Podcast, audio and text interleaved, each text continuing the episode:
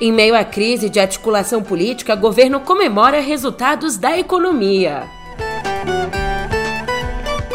E Pesquisa IPEC traz um novo panorama sobre a popularidade do governo Lula.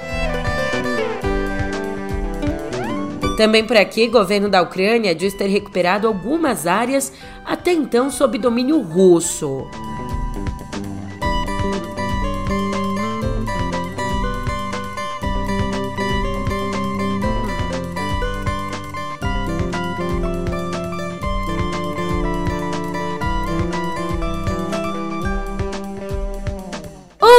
Ótimo dia, uma ótima tarde, uma ótima noite para você. Eu sou a Julia Keck e vem cá, como é que você tá, hein? Nessa segunda, dia 12, a economia sorriu pra gente. E a gente sorri de volta em mais um episódio do podcast Trago Boas Notícias. Sacanagem, esse aqui é o nosso no pé do ouvido. Tava só te testando, hein? Mas as notícias de hoje, elas estão bem boas mesmo. Escuta só, no pé do ouvido, é claro.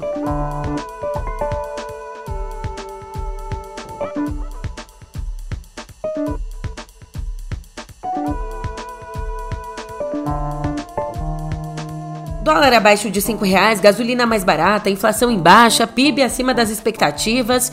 Se a articulação política não tá fácil, a economia tem dado bons resultados. E o governo, que não é bobo nem nada, claro, a comunicação e os discursos dos ministros têm destacado cada vez mais a área econômica, seja para celebrar índices ou lançar políticas. E para trazer um olhar mais político para esse cenário econômico, como explica o cientista político Rui Tavares Maluf, a economia é o tema que mais afeta a percepção sobre o governo. Nas palavras dele, abre aspas, a economia se entrelaça com todo o resto e afeta de maneira determinante a opinião dos eleitores. Então é natural que o governo Lula esteja tentando faturar politicamente com esses números. Fecha aspas. E esses resultados, eles fortalecem os nomes dos ministros Fernando Haddad da Economia, a Simone Tebet do Planejamento, também da Esther Dueck da Gestão e do próprio Geraldo Alckmin, vice-presidente e ministro do Desenvolvimento. Fortalece, falando individualmente um pouquinho aqui, porque o Haddad ele é bem aceito pelo mercado e tem um ótimo trânsito com Lira, o presidente da Câmara, e Pacheco do Senado. Já Tebet, como ex-senador, é próxima aos ex-colegas e é reconhecida entre políticos. Dweck é mais técnica, mas também é habilidosa no relacionamento com autoridades e políticos, enquanto Alckmin é quem faz a aproximação com setores tradicionalmente mais resistentes ao PT, como o agronegócio. Voltando a citar aqui o Tavares Maluf, abre aspas, a equipe econômica tem demonstrado muito juízo, muita organização e muita capacidade de diálogo entre eles e com setores de fora do governo. Eles, inclusive, seguram certas atitudes voluntaristas do Lula que podem atrapalhar mais do que ajudar. Fecha aspas. Ou seja, tem sim áreas que estão decolando, mas também tem outras que eu te contar. Jesus! Na articulação política, a gente vê tensão interna também. O ministro das Relações Institucionais, o Alexandre Padilha, e o líder do governo na Câmara, o José Guimarães, os dois têm se desentendido. Considerado excessivamente alinhado à Lira, o José Guimarães queria ter ficado com as relações institucionais, o Ministério do Padilha. Olhão! E esse seria então um dos, dos pontos de enfrentamento. Mas o Guimarães nega desentendimento. Mas como diria nosso amado J Quest, olhar só pra dentro é o maior desperdício. E eis que um outro ponto agora de fora um outro ponto aqui que o governo tem que ficar em alerta, que é a popularidade. Cinco meses depois de assumir o governo, a gestão Lula é considerada boa ou ótima por 37% dos eleitores. Isso de acordo com a pesquisa IPEC. Se a gente for agora esmiuçar esse levantamento, em cidades menores, com até 50 mil habitantes, o resultado é melhor, 41%. Em cidades com mais de 500 mil habitantes, esse índice cai para 33%. E essa mesma lógica vale também entre aqueles que consideram o governo péssimo ou ruim. Nas pequenas cidades, 27% consideram péssimo, ruim, enquanto nas grandes são 31%. Já a aprovação do presidente em si é de 57% nos municípios menores e nas cidades que têm mais de meio milhão de habitantes, o índice fica em 50%. E aí vale trazer a análise da Eliane Cantanhede, que diz, abre aspas, a terceira pesquisa IPEC do ano confirma o que todos nós já vínhamos vendo e discutindo. O governo não vai bem ou pelo menos não ia bem. Lula perdeu quatro pontos de aprovação e ganhou quatro de desaprovação desde o início, com uma tendência de baixa que serve de sinal amarelo para o presidente, muito cheio de si, de recuo em recuo. Fecha aspas. Ah, voltando a nível político, a articulação com os estados também não tá bem, não. A provável troca de Daniela Carneiro à frente hoje do Ministério do Turismo, a troca dela é pelo deputado federal Celso Sabino, que é aliado a Lira essa eventual troca não conta com o apoio do PT do Rio. De olho nas eleições municipais, o diretório do partido no estado divulgou uma nota defendendo a permanência dela. Nota que diz assim, aspas, a ministra Daniela é uma parceira da construção política em nosso estado. Possui competência e capacidade de construção coletiva. Uma parceria importante para a política fluminense. Sua permanência é a consolidação de um estado do Rio forte e representado na equipe de ministros do presidente Lula. Fecha aspas. Impasses, né? E aí que o vice-presidente da legenda, o deputado federal Washington Quaquá, que discutiu a situação com o marido da Daniela, o prefeito de Belfort Roxo, Vaguinho. Quaquá avalia a possível troca como um erro, ponderando ela é a deputada federal mais votada do Rio. Não é uma pessoa qualquer. É evangélica da Baixada, dialoga com um público importante para o nosso projeto popular e tem que ser melhor tratada por nosso governo. Botou a boca no trombone. E, como conta Malu Gaspar, antes de oficializar a demissão, o Lula vai se reunir com Vaguinho, o esposo da Daniela. Ai, as eleições municipais do ano que vem. Elas podem dar mais uma dor de cabeça ao governo. Dor de cabeça ou enxaqueca? Chama a Neuza. Neuza! Sacanagem, não foi uma propaganda paga não, foi só só para não perder o timing, porque timing não, né? Que palavra feia. Pra não perder a brecha, porque pensa numa baita dor de cabeça. Uma dor de cabeça, já que o importante aliado de Lula, o senador Renan Calheiros, vem agindo para ampliar o poder dele em Alagoas. Só que o Calheiros é rival do Lira, alguém que o governo precisa para articular no Congresso. E aí que o Calheiros, ampliando o poder, freia o crescimento da influência de Lira. Olha, nos 102 municípios alagoanos, 66 são do MDB, do Calheiros. E a meta dele é chegar aos 80. Já o Lira tem influência em Maceió, governada pelo aliado dele, o João Henrique Caldas. Enquanto isso, parte do PTB do Roberto Jefferson, aquele senhor das granadas. Brasil! Uh! Sabe o, o Jefferson, inclusive preso durante o mensalão e que segue preso agora por conta do movimento do, do movimento golpista. Cavalo. Então, parte do PTB quer deixar para trás o rótulo de extrema direita. E o caminho para isso seria a fusão com o Patriota. Uma fusão que ainda poderia atrair 20 membros insatisfeitos do PL, PL de Bolsonaro. E essa nova legenda, mais um partido para conta, que chamaria aí Mais Brasil, se apresentaria como um novo Republicanos, de centro-direita e disposto a dialogar com o governo. E também tem gente vindo da esquerda fazendo um movimento mais vindo para uma posição um pouco mais moderada, né? Dita moderada. Sabe quem? O Zanin. Em campanha para ter a indicação ao Supremo confirmada pelo Senado, o advogado Cristiano Zanin, que defendeu Lula nos processos da Lava Jato, ele vem se aproximando de grupos conservadores, se descolando das pautas progressistas do PT. Por exemplo, a parlamentares evangélicos, ele se apresentou como um católico, pai de uma família tradicional. Mas os petistas estão tentando minimizar esses movimentos. Segundo pessoas ligadas ao PT, o fundamental é que Zanin se mostre um garantista contrário aos métodos da Lava Jato, que é mal vista no Congresso. Mesmo com esse movimento do Zanin, nem todos os conservadores do Senado tão receptivos às credenciais do indicado. A dona Damares, Damares Alves, disse nas redes que vai votar contra a indicação de Zanin e que nada nem ninguém vai fazer ela mudar de ideia. Lembrando que para ter a indicação confirmada, Zanin precisa de 14 votos na CCJ e 42 no plenário. E enquanto o advogado de Lula se prepara então para sentar numa cadeira no Supremo, a ex-presidenta Dilma, Dilma Rousseff, trabalha para emplacar seu antigo advogado, Flávio Caetano, no STJ, o Superior Tribunal de Justiça. E ele, portanto, consta na lista de 34 profissionais inscritos na OAB para a vaga aberta pela aposentadoria do ministro Félix Fischer. E a ordem, a própria OAB, vai escolher desses 34 nomes os seis que vão ser apresentados ao STJ para que o STJ elabore uma lista tríplice. Dessa lista tríplice vai então sair o nomeado pelo presidente Lula.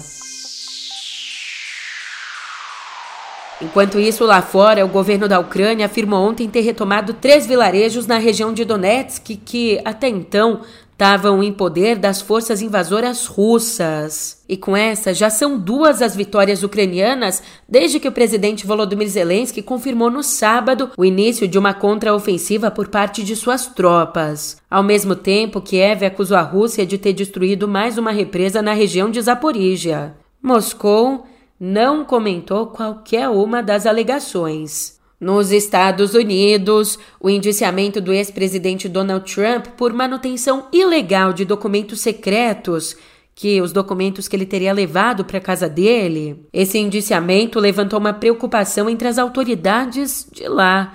A preocupação que a retórica cada vez mais agressiva dos apoiadores de Trump leve a atos de violência no país. Retórica mais agressiva? Então, para te trazer um exemplo, o deputado pelo Arizona, Andy Biggs, escreveu nas redes: Chegamos à fase da guerra. Enquanto outro congressista, outro de extrema direita, o Clay Higgins, afirmou que o indiciamento era, nas palavras dele, um teste de perímetro dos opressores. Tem mais, tá? Uma pesquisa da Universidade de Chicago indicou que 12 milhões de americanos apoiam o uso da violência para devolver Trump à Casa Branca.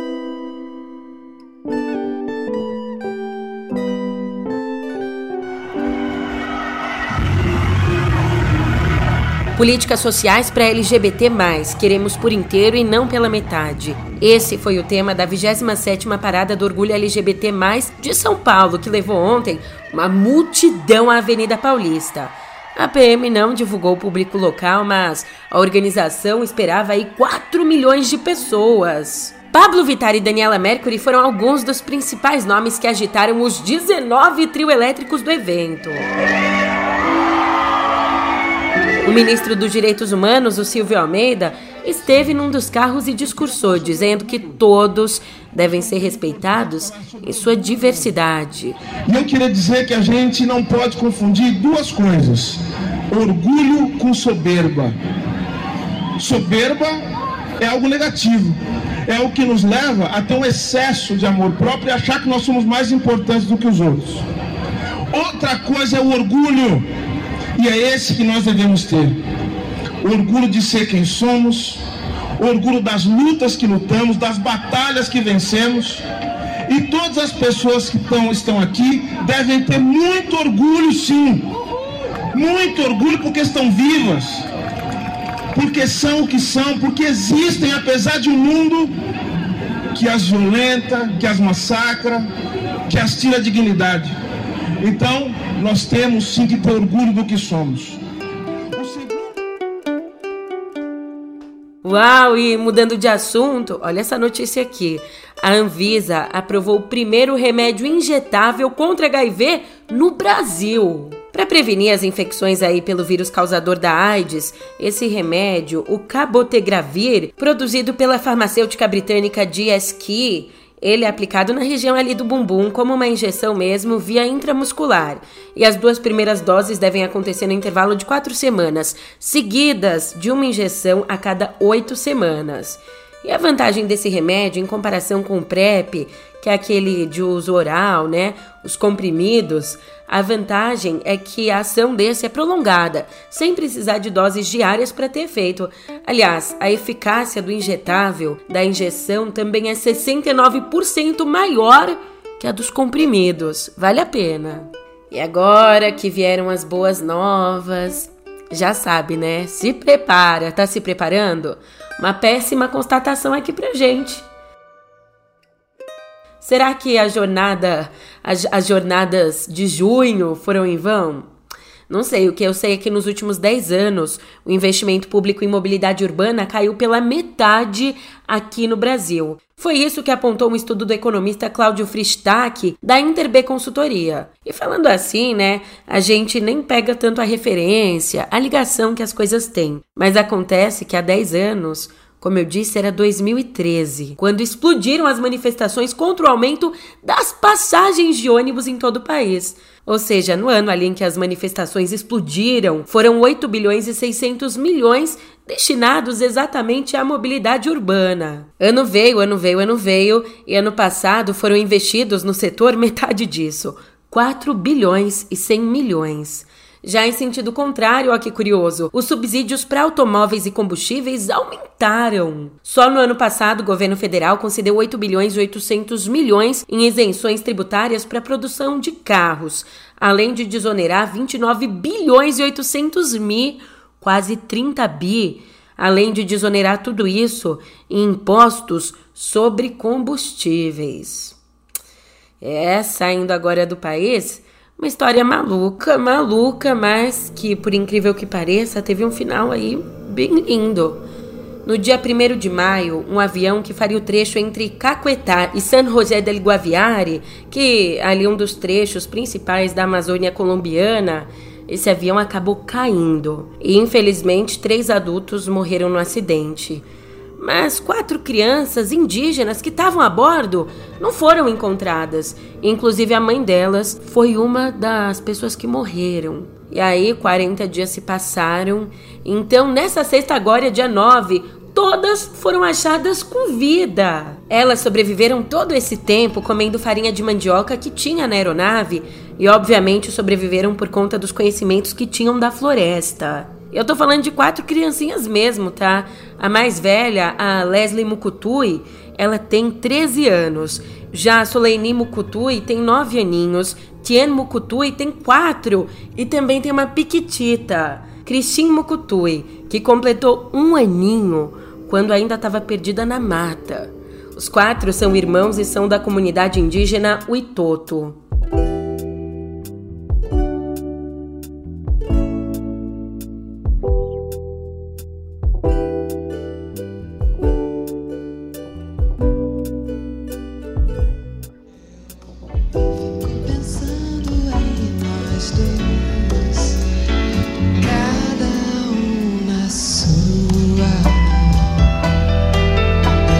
Vem,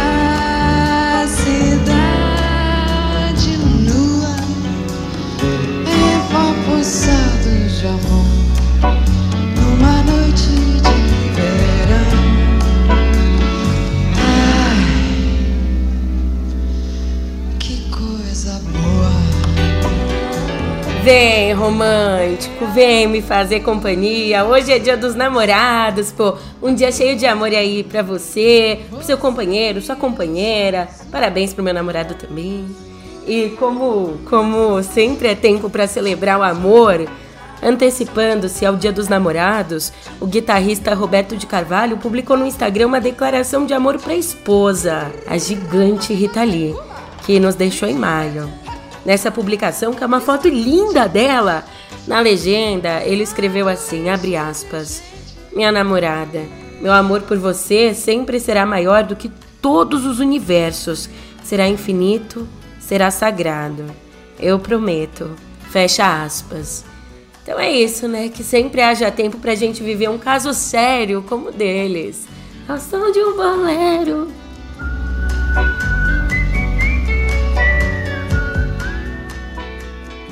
Rita, que falta. Que falta.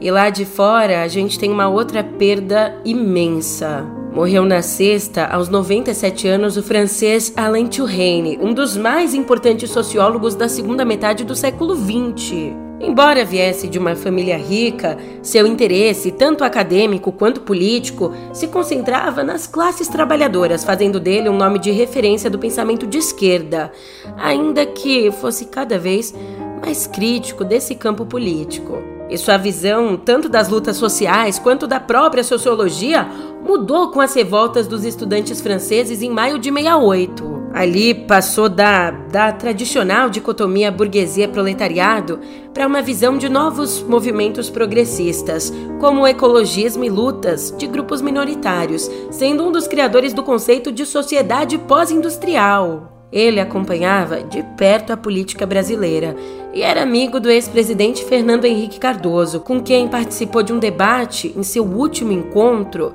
em 2019.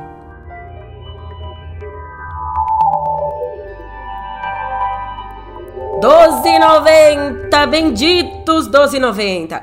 Essa polêmica aqui da taxa do ponto extra causou revolta entre nós consumidores, mas parece ter valido a pena para Netflix. Depois de anunciar a cobrança da taxa lá nos Estados Unidos, a plataforma registrou uma alta no número de assinantes e uma alta expressiva. De acordo com o The Wall Street Journal, a média diária de registros no serviço de streaming cresceu 102% nos quatro dias seguintes ao anúncio. Anúncio que aconteceu aí em 23 de maio. Só ali, para você ter uma ideia, entre os dias 26 e 27, a empresa ganhou 100 mil novos assinantes, um patamar que não era conquistado desde o começo da pandemia, quando, quando a gente se viu trancado em casa e saiu assinando tudo quanto é coisa, né? Bom, falando agora em outras assinaturas, será que vai virar? Já chegou aqui no Brasil a assinatura paga do Twitter, tudo bem, tudo certo.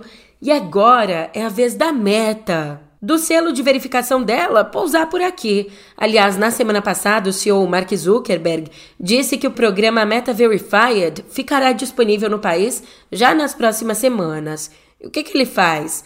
A novidade vai oferecer o selinho de verificado para perfis individuais comuns ou profissionais, tanto no Facebook quanto no Insta. No Insta, meu. Ai, ai. Por aqui, esse serviço, essa assinatura vai custar 70 reais para verificar o Facebook e 80 para verificar o Instagram. O programa ele já funciona nos Estados Unidos, Canadá, Reino Unido e Índia. É aqui, meu bem, você sabe, você tem passe livre, nem precisa pagar nada. Brincadeira. Assina meio premium, senão meus chefes vão ficar bravos comigo. O meu salário, né? Também a gente agradece. Mas esse papo aqui é papo para outra hora. Por agora eu tô indo nessa e a gente se vê por aqui amanhã. Boa sorte então pra gente. Boa semana.